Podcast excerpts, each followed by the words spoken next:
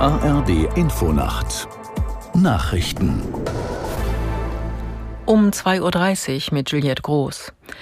Der frühere US-Präsident Trump hat das Bezirksgefängnis in Atlanta nach wenigen Minuten wieder verlassen.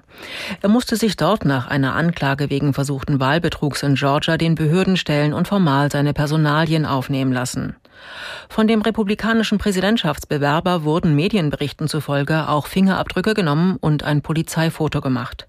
Bei den drei bisherigen Anklagen gegen den 77-Jährigen hatten die Behörden auf sogenannte Mugshots verzichtet. Die Kaution war bereits im Vorfeld auf 200.000 Dollar festgelegt worden. Die USA haben keine gesicherten Hinweise darauf, warum das Flugzeug von Wagner-Chef Prigozhin in Russland abgestürzt ist. Das Verteidigungsministerium wies Berichte zurück, es gebe den Verdacht eines Raketenabschusses.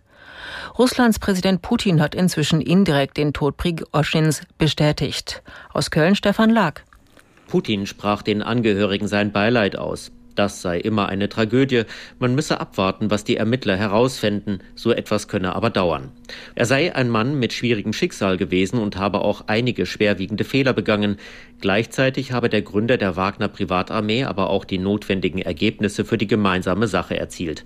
Putin ging nicht explizit auf den Wagner-Aufstand vor exakt zwei Monaten ein. Damals hatte der Kreml-Chef von Verrätern gesprochen, die bestraft werden müssen. Schon einen Tag später bot er dem Wagner-Chef an, sich ins Exil nach Belarus Belarus zu begeben und sagte ihm Straffreiheit zu. Leuchtstoffröhren stehen in der EU endgültig vor dem Aus. Von heute an dürfen die langen und runden Klassiker von Typ T5 und T8 nur noch verkauft werden, wenn sie aus Lagerbeständen stammen. Aus der Nachrichtenredaktion Jan Busche. Jahrzehntelang haben sie Firmen, Hallen, öffentliche Einrichtungen, Garagen und Keller mit Licht versorgt. Der Vorteil war einmal, dass sie großflächig strahlen und langlebig sind. Mit neuen Alternativen gibt es heute fast nur noch Nachteile. Der hohe Energieverbrauch und ein Quecksilbergehalt. Deshalb darf in der EU ab heute nur noch abverkauft werden. Neu produziert werden darf dann nichts mehr. Die Leuchtstoffröhren, die noch funktionieren, dürfen aber weiter genutzt werden. Die gängige Alternative sind heute viel energiesparendere LED-Leuchten. Die Energiepreise sinken in Großbritannien aller Voraussicht nach weiter. Experten rechnen damit, dass die zuständige Aufsichtsbehörde bei der heutigen Bekanntgabe die Preisobergrenze für Gas- und Stromeinheiten deutlich verringern wird.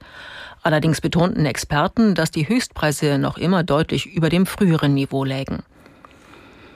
Das Wetter in Deutschland verbreitet Schauer und teils unwetterartige Gewitter, Tiefstwerte 21 bis 16 Grad. Am Tage vielerorts Schauer und Gewitter, im Osten und Süden zunächst freundlicher, 20 bis 32 Grad, Sturmböen möglich. Die weiteren Aussichten am Samstag unbeständig, im Südosten Gewitter 19 bis 27 Grad, am Sonntag Sonne, Wolken und teils Schauer 15 bis 23 Grad. Das waren die Nachrichten.